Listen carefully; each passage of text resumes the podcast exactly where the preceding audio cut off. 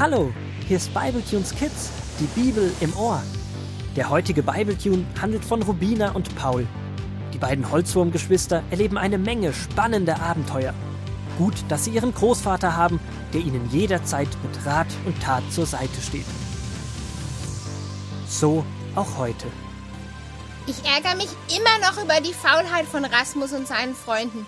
Nur wegen ihnen können wir heute nicht mit dem Spielplatz anfangen. Das ist doch einfach nur voll unfair. Wie gut kann ich dich verstehen? Ich darf gar nicht daran denken, sonst werde ich noch ganz rot im Gesicht vor lauter Ärger. Na na, ihr beiden, was ist denn los mit euch? Euer Gesicht ist voller Falten und sieht ganz böse aus. Was ärgert euch denn? Rasmus. Und seine Freunde. Und dass sie ihren Job nicht richtig erledigt haben und jetzt alle warten müssen, bis sie den letzten Zentimeter gegraben haben. So wie die arbeiten, dauert es bestimmt noch ewig. Großvater, da wir heute ja nun eh die Zeit haben, magst du uns weiter von Mose aus der Bibel vorlesen? Das ist eine gute Idee, Paul. Wisst ihr, Mose hat sich auch geärgert über den Pharao und sein Verhalten.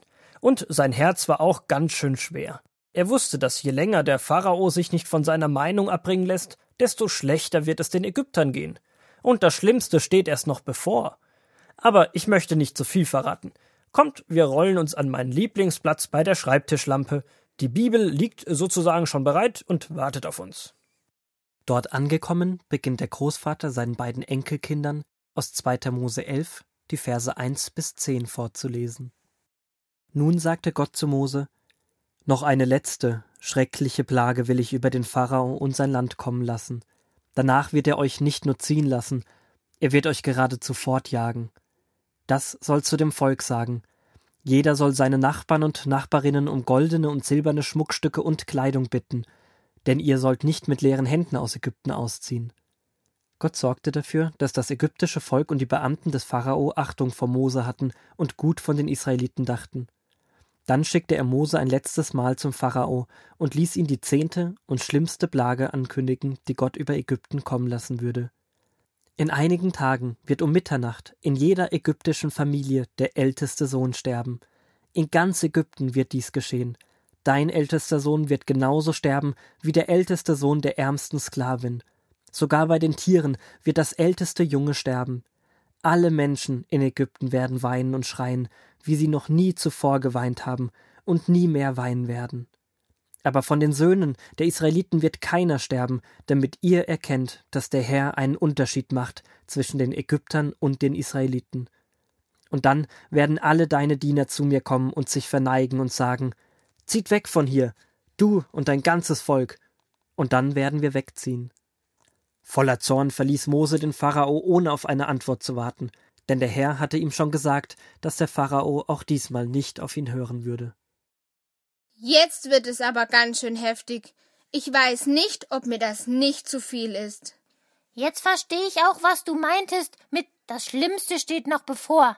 Ich fand die Frösche, die Heuschrecken, den Hagel, das Blutwasser und die Krankheiten schon ziemlich heftig. Aber dass alle Erstgeborenen sterben sollen, das ist wirklich, wirklich schrecklich. Ihr wisst doch noch sicher, wie wichtig die Erstgeborenen damals waren. Auf ihnen lag ein besonderer Segen und man baute seine Zukunft auf sie auf. Was mir auch aufgefallen ist, dass Mose nicht mehr versucht hat, dem Pharao zu sagen, was er tun soll. Er hat ihm nur die Nachricht überbracht und ist dann wieder gegangen. Ich glaube, reden und belehren bringt manchmal einfach gar nichts. Das hat Mose ja schließlich auch die vielen Male vorher probiert. Aber was macht man, wenn Reden und Ermahnen nichts bringt? Leben. Leben? Ja, leben. Wir sollen vor allem durch unser eigenes Leben ein Vorbild sein. Wisst ihr, oft hilft es nicht weiter, anderen Vorschriften zu machen, was sie besser machen können oder sollen. Unsere Aufgabe als Gottes Kinder ist es, mit Gott zu leben, im ganz normalen Alltag, und zwar so, dass die anderen um einen herum Gott in dir erkennen. So werden sie anfangen, auch nach Gott zu fragen und vielleicht irgendwann ihr Leben selbst auf Gott ausrichten.